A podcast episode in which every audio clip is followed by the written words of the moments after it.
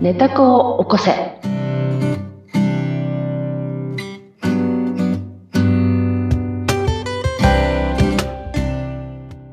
皆様こんにちは。寝た子の起こせの秀香です。はい、そしてご一緒するのは水野ゆきです。ひでかさん、今回もよろしくお願いします。はい、よろしくお願いします。さて、今日は衣装がね、そ二人う、とかもぶっ私てたち、いるのよ、私たち。気が合い大まくーり。ダーシスターズみたいになってますね。そうそうそうそう。ねえ、もう本当気が、こんなにね、遠く離れてるのに、本当ですよもね。う考えてることが一緒って怖いよだんだんリンね。クしてきて。そう、だんだん似てるところに来てるよね。ねえうんこの間ですねうん、いつだったかな、えっ、と、ひでかさんのうんフェイスブックに、うんひでかさんご自身の写真を上げていらっしゃいましたよね。ん何おお写真。うん。自分写真うんのうんうん顔の写真が、なんかどっかカフェかなんかで。うんうんうんうんうんあ。れ見たときに、一瞬、私の写真かと思って。顔も似てき たうん、似てのそんな気がします。マジやっぱそうなっちゃうんだね。え。だからこれってね、ここあの、ほら、よく夫婦が顔が似てくるって言うじゃないええ聞いたことあります、うん仲良し夫婦って顔が似てくるって。で、そ、そんなことあるのかなと思ったんだけど、あの、心とか気持ちの領域が、うんあの、被ってると、うんうん。やっぱり、そう、似てくるっていうのは、今はなんとなくわかるようになってきた。うんなんとなくね、って。うん。顔もそうだし、その表情が似るんだと思うんだよね。ああ、雰囲気とかですよね。そうきっとね雰囲気と。か。うんもう。それは一瞬で、あ、違うって思うんですけど、うん一瞬なの0.0何秒、あれあら 引っかかるみたいな、あれっ か。ていうことがそれは、あそりまれしたは、あので、びりっくがりしとうござました。います。いえ、こちらこそありがとうございます。毎回毎回本当に学び学びのいやいやいや いやいやいやご収録で。ま学びっていうか、楽し、たの、楽しい会話、あうんそう、学びというか気づき、あ、気づきね。気づきですよね。ね。うん、そうですよっていうかうね。そして日常を流さないようにっていう、あ、本そう当にね。これを心がけてはいるものの、うん、どうですかなかなかやっぱり、 うん。あの、日々こうね、うん追われてると流れてることが多いですが、でもうん、何かこう、大きなことがあった時うんうんに、うんあ、ここひょっとして、ネタ子ちゃんにちゃんと聞いた方がいいのかな、んということがあて、ったりとか、うんあと、この間ですね、うんえっ、と、ドライブ・マイ・カーっていう映画を見たんですけど、うんうんそこでね、主人公の、うん。うんえっ、と、西島さんかな俳優さんが主人公なんですが、うんえっ、うと、んまあ、ちょっと悲しみを抱えていらっしゃる方で、うんで、それをこうね、こう、吐き出し、あの、言葉にして、わーって泣いてこう話すシーンがあるんですけど、うんうん。まあ、ネタ子とか思って、そう。 この人ネタね子ネタ子とちゃんと今喋ってるっていう、うん。ことをね、なんか見て、見ながら思って、私すごいネタ子が、私も、私の 中のネタ子も喜んでるっていう。あららららららららら、そこでいろんなとこでね。ネタ子ちゃんが。あらららら気らづきら。をだから人のところもちょっとこう、わかる、わかるというか、あ、うんここ今この人ネタ子と向き合ってるなっていう、んそういう感覚が最近ちょっとありす。ますね。なるほど、なるほど。だんだんね、そういう、まあ、なんていうんですか、意識というか、うんことがね、繰り返されていくと、おおそらくなんですけどうん、あのー本当に暮らし、暮らしやすくなる、辛くなくなる、なんだろうな。自分に素直でずっといられるような。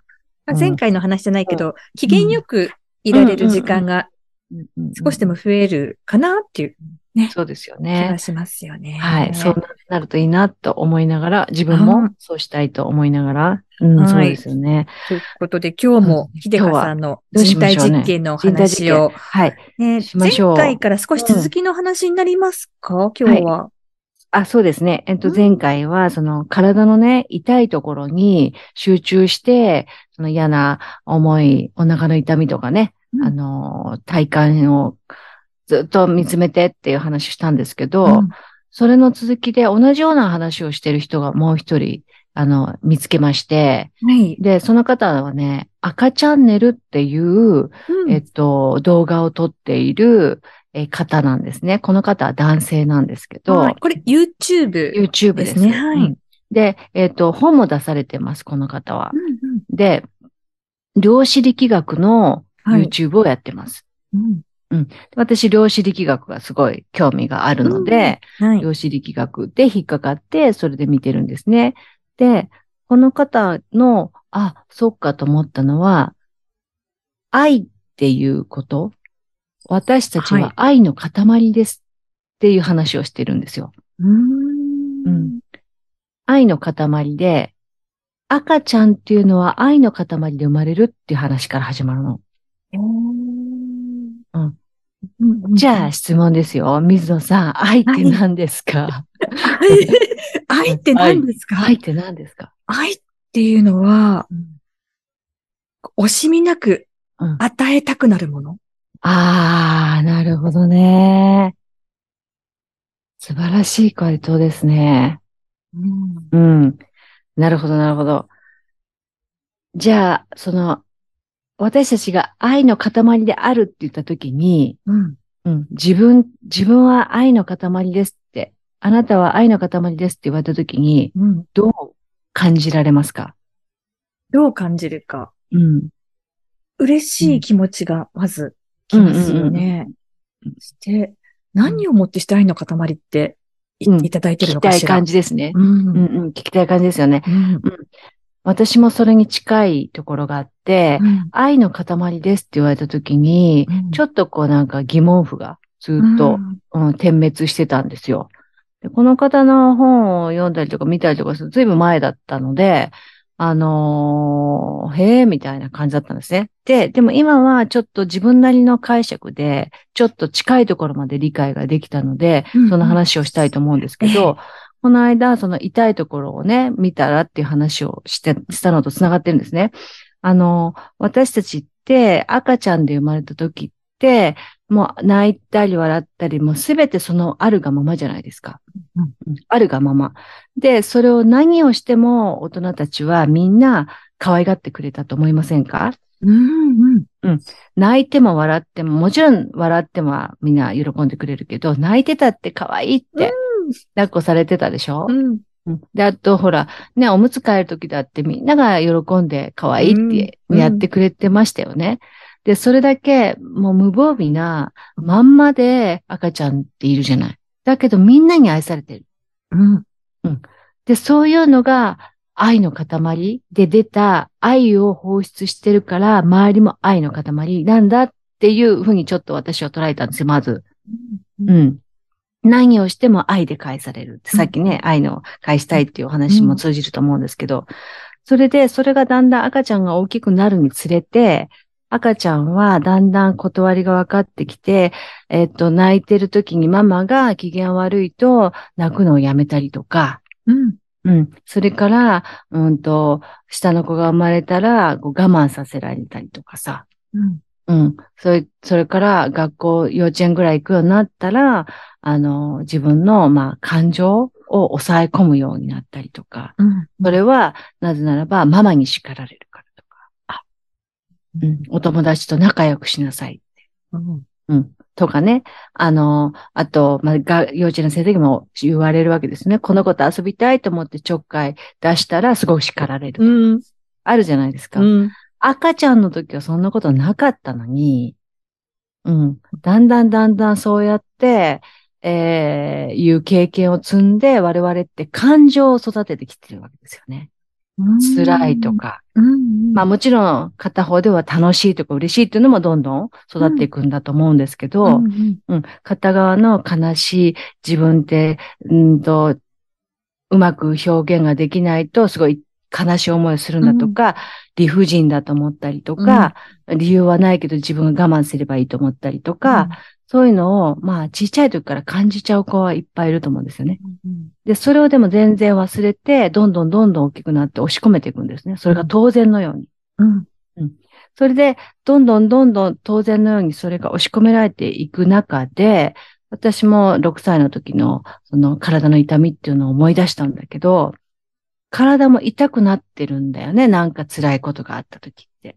小さい時に。うん小学校低学年ぐらいだとう、ん私はもう、の場合はそうだったんだけど、すごい理不尽に母親に叱られて、自分の言いたいことが言えずに、もう思いっきり叱られるっていう、その時の胸の痛み、うんうん、この痛みと、あ、似てるなって、うん 弁護士に電話かかってきた時、弁護士から電話かかってきた時、で、それにふっと気がついたんですよ。うん。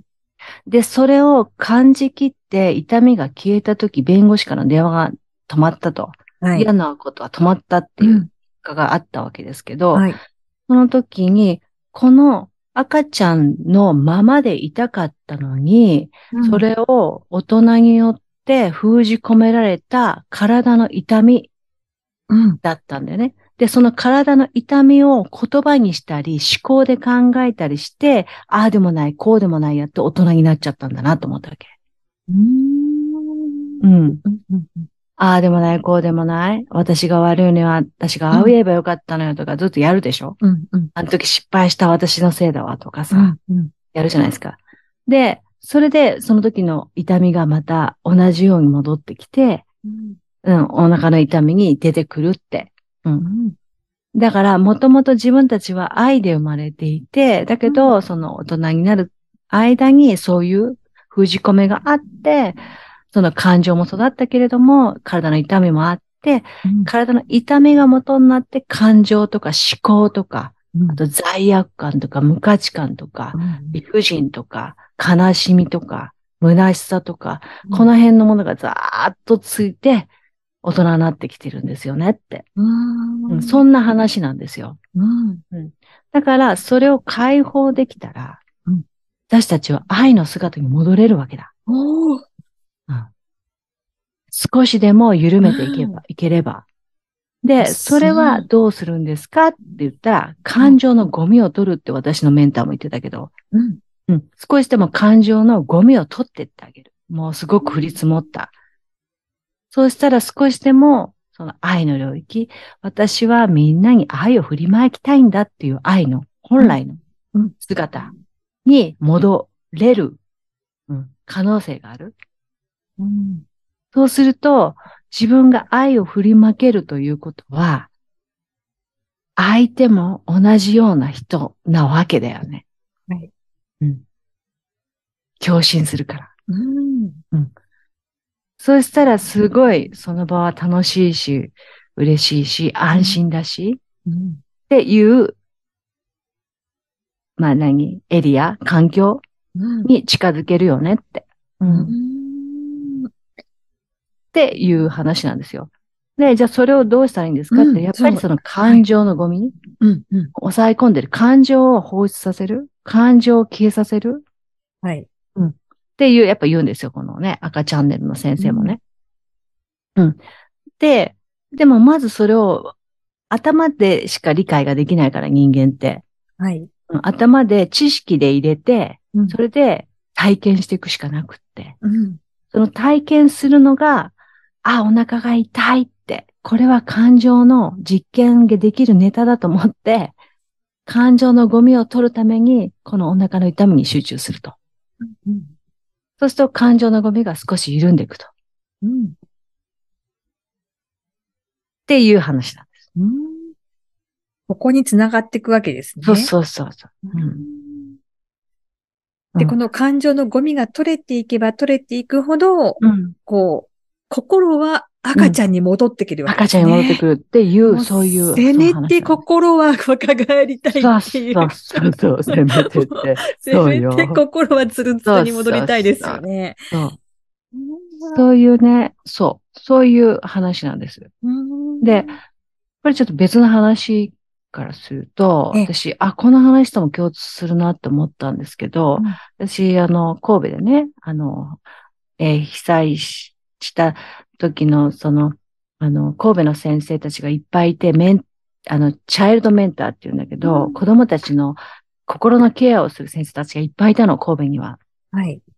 で、その先生たちが、その子供たちの傷ついた心うをんとにかく解放させるんだっていうことで、うんいろんなことをされてたんですよ。はい。うん。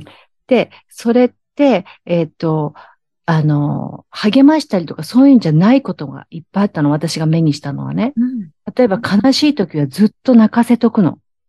そばで。。はい悲しいね、悲しいねって、ほんと悲しいねって言ってうん、ずーっとその子をね、ずーっと泣かせてるのよ、うんうん先生が。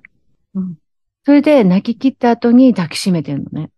うわあ泣き切るまでずっとね、うん止めないの、泣くのを。うん泣かないでとか言わないうんそういうのを見たことがあるんですよ。はい。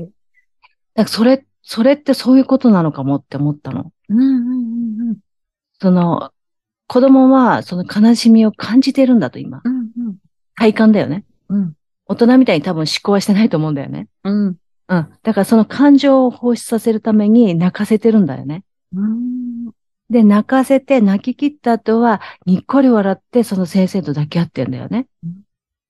で、それでもう、そこで終わってるんだよね。うん。おそらく。っうん。ていうのを思い出したんですよ。うん。これは同じ話だろうなって、なんとなく思っていて、それで、まあ、昔からスピ系のね、あの、外国人の本の中で、感情は感じきれば消えるっていう ね。なんだか、なんじゃそりゃっていうね。その日本語。うん。うん、こう、あ、こういうことを言いたかったんだな、と、はい。うん、いうふうに、まあ、結びついたっていう今日の話なんだけど ね。感情は感じきれば消える。感情は感じきれば消えるって。うんで、消えたらどうなるのかって言ったら、その、胸が痛かったりとか、泣いたりとか、そういうのがね、うんもうないってことなんだようね。んそうすると、蓋がなくなってるってことだよね。はいうん。蓋がないってことは、愛の、うん愛に近い愛の原石のままでいられる自分で。いると。うん感情の蓋をしないで少しでも剥がれているっていう状態。うん。うん。っていう、そういう愛の話。うーん。なかなか、あのーそうですね。 うん。例えば、こう、い、ううんん、悲しいとか、うん。えっ、と、痛み、うそのん。心がこう傷ついた、あの人にこんなことで傷ついたっうん。ていうところは、うん。あのー私も練習できそうな気がするんですけど、うん。うん。一つ今私がうん思って、ああ、これは難しいなと思ってるのが、うん。妬みあ妬みというかね嫉妬うん。嫉妬ね。あうんうのん人いい、あの、それが、うん。例えば、まあお金持ってていいなとかではなくて、うんうん。うん。認めてもらえてていいなとか、うんうんうんうんと、あとは、うん。うんえー評価されてていいなとか、うんうんうんうんうん若くていいな とかね、例えば。うん。もうわ若くていいな若さ、若さが武器でいいじゃんとか、うんうんうんうんうんうん。そういうちょっとこう、自分の黒いところ、うんうんうん。その時にこう、イラッとしたり、もやっとしたり、うん胸のところがギュってなるんですけど、うんうんうん。これも、ここを感じてうん、感じきるとうん、愛に変わりますか変わる変わる。これ、妬みって、今私、うんあんまり妬みっていう感じが出てこなかったんだけど、これって、あの、私の場合は、うん母親が私のことを認めてくれなかった。一生懸命頑張って、うんいい成績取ったりとか一生懸命したのに、その妬みがあった。うんうんだから同じ。それ感じきる案件だと思う。うん感じきれる。ね。ああ、で、その時に、その、痛みが出たらその痛みに集中したらいいと思うんだよね。うんでも痛みが出ない場合もあって、頭でぐるぐる考えちゃう時もあると思うんです出よ。にくいですよね。そう、出にくいよね。こっちはうんそう、妬みって出にくいと思う。うんその時、私の妬みの時はね、どう考えたかって言ったら、えじゃあ、えっ、と、私が、例えば若くていいなと思った時に、うん。じゃあ、私が若い、あ、若くていいなって思った時に、自分より年上の人が必ずいるわけじゃないうん。うん。その人と自分を比べた時に、どういうふうに自分が思うかとか、うんうん。それから、うんと、あの人はいつもずる賢くていいなと思った時に、その時の私の答えは、私もずる賢くしたいのに、我慢してるっていうのが答えだった。うんうんうん我慢してるって。だから我慢しなくていいっていうふうに言う。うんうん我慢してるから妬む。自分がそうしたいのに。うんうん自分がそういうふうにうまくやりたいのに。認めてもらえるように。なのに、こんなことしちゃいけないとか、思って自分が蓋をしてるから、その人のことを妬むっうんていう気づきだった。うん妬みの時。あとなんだっけ、若す、若いのと、ああとものう人、えっとうん、まあ評価されてるのが評価されてる羨ましいうん羨ましい。同じことしててもうん、あの、評価が高かったりとかうん、あとはその環境によってね、そうのん評価が降りてくるときと降りてこない現場があったりする。うんでも、うん同じぐらいのことをしてるかもってなると、うん、うん、っなんか自分の中でちょっとこう、うんあ、いいな、もう、うんっていう。て思う。うん。その、その裏を考えたときにさ、私も評価されたいでしょ、うん。うんそうでしょそれ、そのままだよね。私も評価されたい。うん、いいよ。で、それは評価されたいっていうことを言わないように我慢してるからだと思うん。う。うんなかなか言えないですよね。そうそう、だからそう、それを我慢さ、してるから、慢。うん、そう思うんだと思うえ。うん、だから、私も評価してくださいって言えた ら、多分その評価されてる人のことを妬むのは消える。うん。うんで、で、もっと深掘れば、評価されたいと思うのはなぜかって。うん。これね、結構深い案件だよ。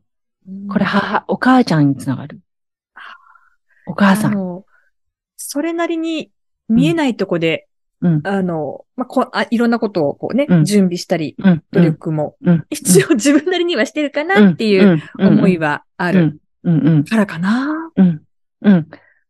で、じゃあ、その、自分なりに努力をしていることを、を、自分がアピールするのを我慢してるかそこはでもなんか、うんするのは格好悪いみたいな、ね、うん変なこう、ら。うん。じゃ変な思いがありますよあ、ね。変な思いね。それをアピールしたらいけないと思ってるかいけないと思ってますね。ら。うん。アピールしなくても評価してもらいたいと思ってる。うん、ううん、ん。思ってるね。うん。で、アピールし、アピールでもしてる、うまくしている人を妬んでると思うん、うんう。うまくアピールしてる人を。うん。あの人のアピールより私のアピール、私の努力の方が多いのに、あの人はちょっとしたことをそれをこうチロッと言って、あるいは見せてうん評価されてるっていうのが妬みじゃん、そもそも。うん、うん。痛みって自分がそもそも負けてるのが嫌なんじゃ ん。負けてる。それじゃんうん負けてるか、そうですね。もうすでに負けてんだよね、痛みっていうことはさ。うんうんあそっか。んんそうそうそうそううん。なんだけど、それが悪いことじゃなくってう、んそれも無価値観のことじゃなくって、うんと、それを自分で我慢させてるのが多分根っこにあると私は思ってる。あ自分がそれをなんかで抑えてる。あーうんうんうん自分は我慢してるのにあの子だけずるいっていう、そっちうんそれが妬みにちくつひ、ひもづいてるように私の場合はね。うんうんうんうんで、それが解けたら、どうでもよくなったもん ね。マジそうですねう。んそうですよね。そうなりたいっていつも思うんですけどね。そう。ほなんだかから嫌そだわ、この溶ける気持溶けちると思って。解ける解ける。ん。ほんと解ける。で、それね、あの、家族の関係もちょっと、なんとなく探った方がいいと思うんですよ。うん小さい時にね、きっとそれ妬んだ時にもし心の痛み、まあ、むずく出ないじゃん。妬んでじ、罪悪感になるでしょ妬んだ時に。罪悪感で自分を責めるでしょうんだから、それって何なんですかって言った時、お母さんに、うんあの、評価されてなかったとか、うんお母さんが振り向いてくれなかったとか、、うん。あの、そういうそっち系あと、兄弟がいたら、兄弟で比較されてたりとか、うんうんうん。そこら辺にヒントがあったりするかなって。うん。ちょっと心当たりがあったりしますね。あ、やっぱり。あ 見るで透かしされょ。てる気がしますね。 ええやっぱあるでしょ。ありますね。やっぱね、だから結う構ん家族はね、鏡だったりするし、いいね、ネタの掘り方としては家族はね、掘れるんそだうよですね。ね。遺族以前もね、そんなお話がありましたが、そうそうそうですが。でそうやってこう、その、結局その妬みっていう感情も、うん。あの、抵抗で出るから。うん。うん、抵抗なんだよ、全部。思っちゃいけないのに、こう思う心っていうのが妬みでしょ。うん私うん嫌な人 なんとか思いながら、そうそうそうそう。なんかこそうう、いい子でいなきゃいけないうん。私皮がねみたいなのがね、ものすごいまだ強いですね。まだ強いのね。まだ強いですね。こういう話聞いてると。まだ強いのね。こんなにやってるのに。いい、いいい子でいたいのはなぜって。い いい、いい子でいたいのはなぜぜうんぜ。なぜいい子でいたいと思うのかって。いい子でいたら、いたからお母さんに愛されたと思ってるああ、でもそうでしょうね。いい子でいたから先生に褒められたと思ってる、うんうんうんでな、そうしないと認めてもらえないって思っあ認めてもらえないと思たっんてる、でね。すね。で、でも、いい子でもないのに認めてもらってるやつが、だから妬んでんだよ ね、痛みが。そうかもしれない。でしょだっでもたみんならいい、人です先けどに、ね。うん先に自分がいい子じゃなくなって認めてもらえるかやってみたらいいんだよ。あうん。あんま変わんないと思う よ。ーど、どう思うその、そういい、いい子でいようと思うのがまず抵抗じゃん。うん、うん、うん。いい子じゃないからそう思うんだから。うん。自分の中の概念で。 本当ですね。そう、そうでしょ本当ですね。そう。だから、これうん、お金のブロックの話もしたけどさ、うんお金が欲しいなって思った瞬間にあなたはお金がないっていうことを意識してるのと同義だよって。うん、うん、ううん。。ん。でしょ痩せたいって思った瞬間 に、イコール太り者っていう同義だよっていううんだからそれを手放さなきゃダメじゃないですかっていう。そうそうそうそう。ですね。そうそう。じゃあどうするんですかって言ったら、あるがままでも私を認めてもらえるって決めればいい。そのまんまで。何も努力、うんもっと言いなら何も努力しなくたって私は認めてもらえると思えばいいす。ごい。最強ですね。あ、そう。だからこれほら、あの、ホテルでやったさ。うん、うん。私お金を払ってなく って、ね、マイルで貯めたか、ね、あれで部屋に泊まってるやからだけど、私は最上階のスイートの顧客だっていう顔して降りてったら、フロントの人も、そのね、ホテルの人も対応がバッと変わったって言ったじゃん。ね実験あるのみ。本当ですね。宿題がいっぱいあり って、もう紙がいっぱいになってますけど、私の周りが。これ一個成功すると加速度的に剥がれるからう。ん。あの、みんなこう、いやでも関連ついてますね、やっぱり。そうそうそうパそう。ズルみたいな皮のががね、一つこうそうそう何かこう問題がカチャンと変わると、スイそッう、チパっがて取れる。うんザーッとこうそうそう変わってなくるなるようそう。なそがうだんだんでとすよ。してきておりますが。もう、みんなでどんどん軽くなりましょう。ねえ。なんかちょっと恥ずかしい話を私最後にしてしまったような気がとんしまですもながい。です。そんな、とんでもないです。私もっと腹黒かったから。うん。ね全然です。うん。ちょっとずつちょっとずつ出しつつ、そうそう。はいうんみんなでね。幸せになりましょう、みんそなうでで。すね。自分で機嫌をとって、そう生きやすい、そう。ね、人生を一緒に歩いていそう、け自たらな。分しか自分をめでられないのよ。うんはい。さあ、ひでかさんにアクセスをしたいっていう方もいらっしゃると思いますし、皆さんのね、はいこうした経験とか体験もぜひ聞かせてほしいですよね。そうですね。まあ、ねあの、将来というかまあ、来年度ぐらいになったら、来年ぐらいになったら、きっとそういうのがいっぱいお便りが来るとあいうことで、今もう、あの、投げましたから。 楽しみに待ってます。はい。はい。さあア というこクセスとでどうしましょう方か法ですね。はいはい。えっ、と、ネタ高校生のこの回の概要、まあ、全部の概要欄に貼ってあるんだけど、えっ、と、できれば最新のところの概要欄の最後に URL が貼ってあるので、その URL にぜひアクセスしてみてください。そこがアンケートフォームになってます。で、それのアンケートに答えてくださった方には、私から気持ちなんですけれども、お金のブロックに効果があるという実験済みのですね、賞金庫をプレゼントしたいと思っておりますので、お受け取りください。はい。ということで、ひでかさん、また次回もよろしくお願いします。はい、よろしくお願いします。